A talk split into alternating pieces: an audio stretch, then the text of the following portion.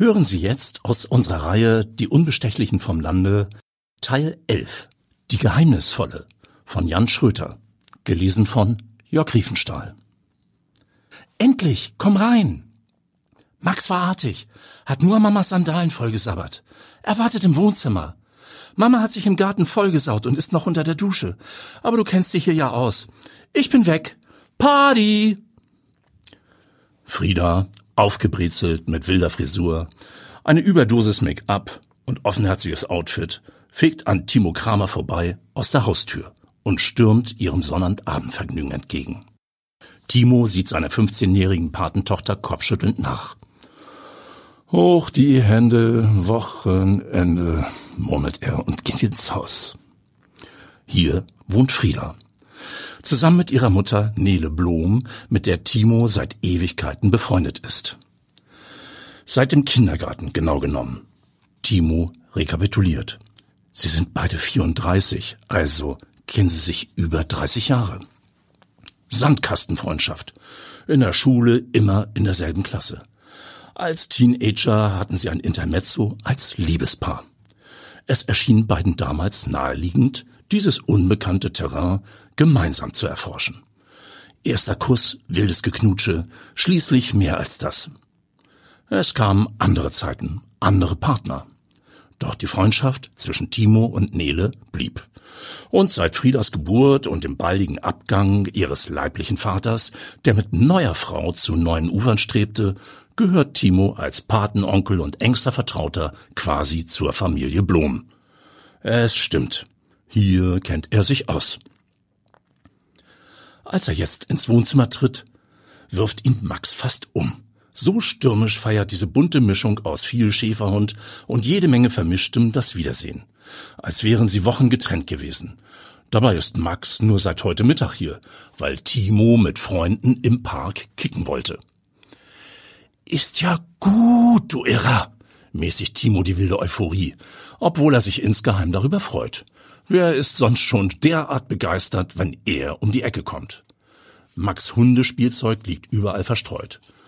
Timo sammelt es ein, wobei Max wild knurrend ihm jedes einzelne davon wieder aus der Hand zu zerren versucht. Da geht die Tür auf und Nele kommt herein. Frisch aus der Dusche. Paradiesisch nackt. Was ihn nicht davon abhält, sich direkt vor Timo aufzubauen. Dein Hund hat meine Schuhe vollgesabbert, klagt sie vorwurfsvoll. Timo riskiert einen längeren Blick auf Nele. Ansehnlich, im wahrsten Sinne des Wortes. Und jetzt besitzt du gar keine Klamotten mehr? Hast du was gegen mein Outfit? Timo grinst verwegen und nestelt am Gürtel. Keineswegs. Wie wär's mit Partnerlook? Lass die Hose an, du Spinner! Timo seufzt, nimmt die Hände vom Gürtel und mimt tiefstes Bedauern, was ihm angesichts der paradiesischen Nele ziemlich gut gelingt. Sie registriert das und schmunzelt. Du deutest das falsch, mein Freund. Wäre ich wirklich scharf auf dich, würde ich bestimmt nicht nackt hereinspazieren. Schließlich möchten Frauen für Verehrer immer ein wenig geheimnisvoll bleiben, sonst prickelt nichts. Nele streckt die Hand aus und wuschelt Timo liebevoll durch die dunklen Locken. Und wir beide haben doch längst keine Geheimnisse mehr voneinander, oder? Kein Geheimnis, kein Prickeln. Vielleicht hat Nele ja recht, überlegt Timo. Demnach müsste Tiffany Schulze die aufregendste Frau des Planeten sein. Bis heute hat er bloß etliche Textnachrichten mit der Bergedorfer Journalistenkollegin gewechselt. Timo kennt zwar ihr Foto aus der Zeitung, sportliche Figur, blonde Mähne, wache blaue Augen, doch ansonsten ist ihm die Frau ein Rätsel. Eigentlich wollten sie sich längst mal auf einen Kaffee getroffen haben. Leider kam immer etwas dazwischen. Meistens bei Tiffany. Aber das soll sich gleich ändern. Es ist Sonntagmorgen. Timo lenkt seinen alten Golf auf einen Parkstreifen am AKN-Bahnhof Bad Bramstedt. Du wartest hier, weist er Max an, der hinten sitzt und die Ansage mit einem vorwurfsvollen Blick quittiert. Timo lässt den Hund trotzdem im Wagen, geht rüber zum Bahnsteig und sieht schon den AKN-Zug herannahen. Vorgestern hatte er Tiffany geschrieben, er müsse für seine Norderstädter Redaktion die Gartenmesse auf Gut Wunderlich besuchen. Ob sie nicht Lust hätte, mitzukommen? Überraschenderweise lautete die Antwort ja. Gleich ist sie da, denkt Timo. Ende des Geheimnisses. Kein Prickeln mehr, falls Neles Theorie stimmt. Momentan prickelt es in Timo allerdings reichlich. Der Zug fährt ein. Kaum jemand steigt aus. Eine Mutter mit Kleinkind, zwei Jungs in Sportklamotten. Ein drahtiger Mann im Rentenalter. Keine junge Frau mit blonder Mähne und sternblauen Augen. Der drahtige Rentner steuert direkt auf Timo zu und bleibt vor ihm stehen. Herr Kramer! Hinek Schulze, Tiffany's Großvater. Bei Timo prickelt schlagartig nichts mehr, obwohl das Rätsel Tiffany gerade ins Unermessliche wächst. So viel zu Neles Theorie, denkt er bei sich. Aha, entfährt es ihm lahm. Opa Schulze grinst verschmitzt. Die Dürren ist leider wieder kurzfristig im Einsatz für die Bergedorfer. Seit sie letzte Woche über den Durchspaddel an der Sternwarte berichtet hat, hätte sie ihr Chef auf jedes Thema mit Sensationspotenzial. Da kann eine ländliche Gartenmesse natürlich nicht mithalten, bemerkt Timo verschnupft. Der Alte klopft ihm tröstend auf die Schulter. Dafür komm ich doch mit bin vom Fach. Waschechter Vierländer Gärtner. Seit Generationen machen wir in Schnittlauch und Tomaten. Haben sogar Raritäten wie die russische Bernsteintomate und natürlich die Vierländer Platte. Timo stellt die Ohren auf Durchzug und stapft zurück zum Wagen, gefolgt von Opa Schulze, der unverdrossen weiter über sein Gemüse schwadroniert. Gut wunderlich liegt in der Nähe von großen Aspe, zwischen ausgedehnten Feldern. Eine gemähte Koppel dient als Parkplatz und ist fast komplett mit Autos belegt. Die Messe mit dem schönen Namen Gartenglück gilt bei Gartenfreaks als Pflichttermin. Opa Schulze ist komplett begeistert und lässt keinen Stand aus. Timo schwirrt der Kopf von den zahllosen Pflanzensorten, Anbaumethoden, Beschneidungsstrategien und Düngemitteln. Dazu gibt es auf dem weitläufigen Gutsgelände jeweils einen Bauern-, Kräuter-, Gemüse- und Apothekergarten muss man unbedingt gesehen haben. Selbstverständlich inklusive sachkundiger Erläuterung des Experten an Timos Seite. Schließlich ist der Reporter reif für eine Erfrischungspause. Max, der sich an der Leine durchs Gedränge zerren lässt, hängt auch schon die Zunge aus dem Hals. Sie gelangen über eine Treppe ins Obergeschoss einer riesigen Scheune, wo verschiedene Buden mit Leckereien aufgebaut sind.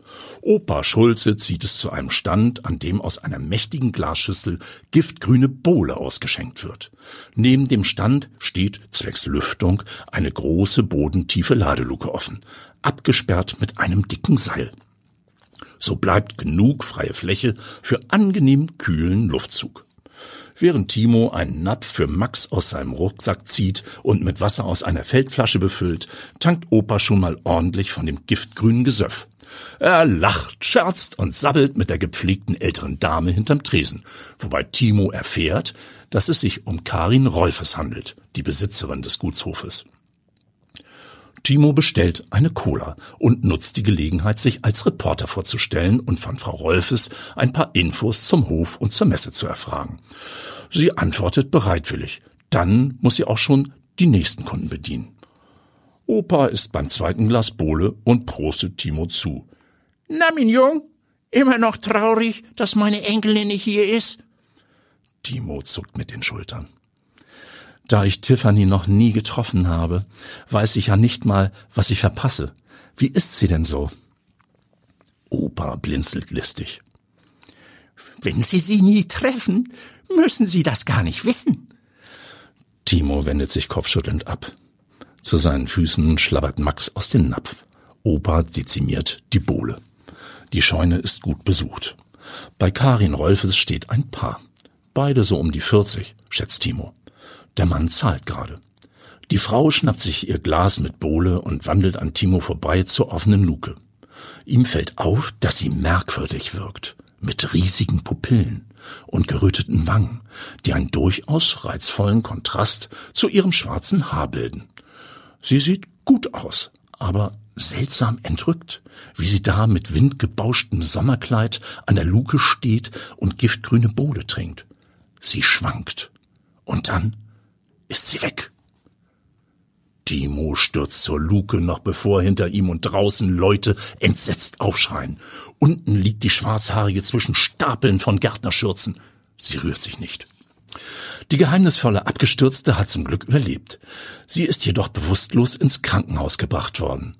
Sie heißt Gunda Rahn. Wie schwer sie verletzt ist, kann auch niemand sagen. Die Polizei hat die Veranstaltung beendet und die giftgrüne Bohle sicherheitshalber fürs Labor beschlagnahmt. Vielleicht ist sie ja so giftig, wie sie aussieht. Die Besucher sind gegangen. Nur Timo und Opa Schulz stehen noch bei der Gutsbesitzerin. Und Gregor Braun, Gunners Begleiter. Vor lauter Nervenflattern bemerkt er gar nicht, dass Maxim gerade einen Schnürsenkel abkaut. Timo zieht den Hund an der Leine weg. Sollen wir Sie nach Hause fahren, Herr Braun? Danke. Nein, Gunda und ich. Es war, es war unser erster gemeinsamer Ausflug. Wir kennen uns noch kaum. Ihm versagt die Stimme. Frau Rolfe springt ein. Frau Rahn und Herr Braun haben sich fürs Messewochenende unseren Ferienbungalow gemietet. Braun fängt sich langsam wieder etwas. Gundas Idee. Sie liebt Gärten und Blumen. Sie hat sich von mir herumführen lassen und war sehr interessiert, bestätigt Frau Rolfes. Ich packe unsere Sachen, beschließt Braun. Und dann fahre ich zum Krankenhaus. Darf ich Sie begleiten und mich im Bungalow umsehen? fragt Timo. Er darf. Alle kommen mit. Auch Max. Weil er an der Leine hängt. Der Bungalow liegt am Feldrand mit Blick in die freie Natur. Drin gibt es zwei Schlafzimmer, ein Wohnzimmer, Küche, Bad.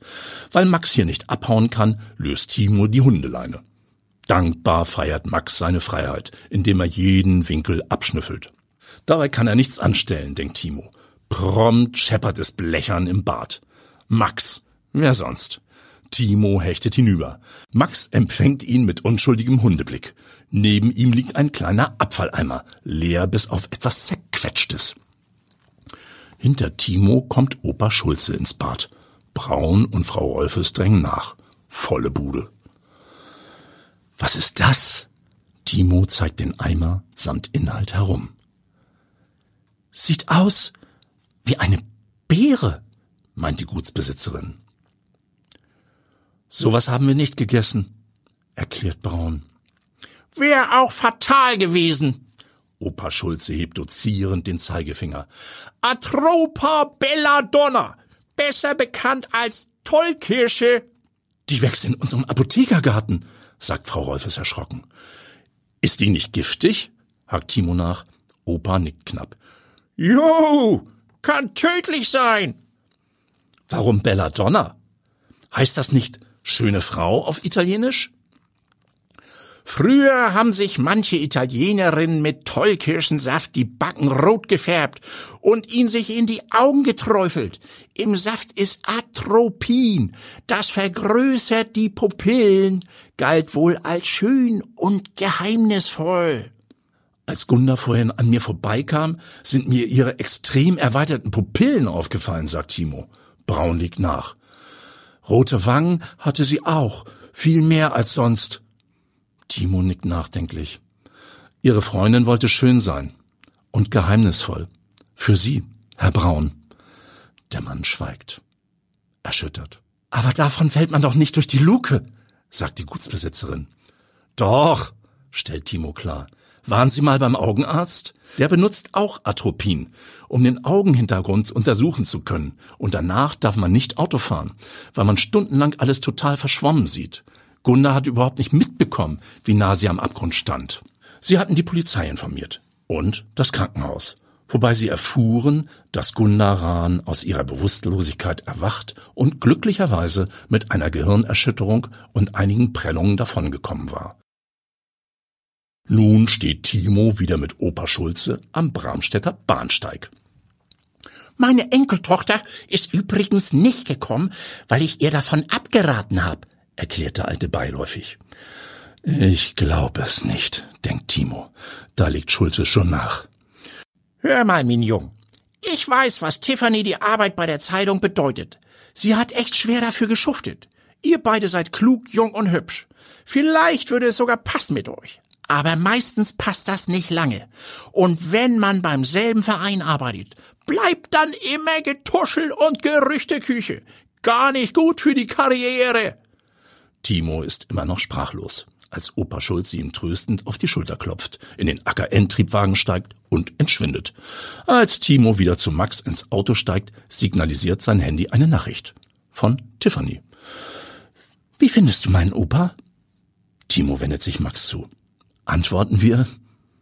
Der Hund schaut ihn ruhig an. Timo nickt und steckt das Handy wieder ein. Heute nicht. Das war aus unserer Reihe Die Unbestechlichen vom Lande Teil 11. Die Geheimnisvolle von Jan Schröter. Gelesen von Jörg Riefenstahl.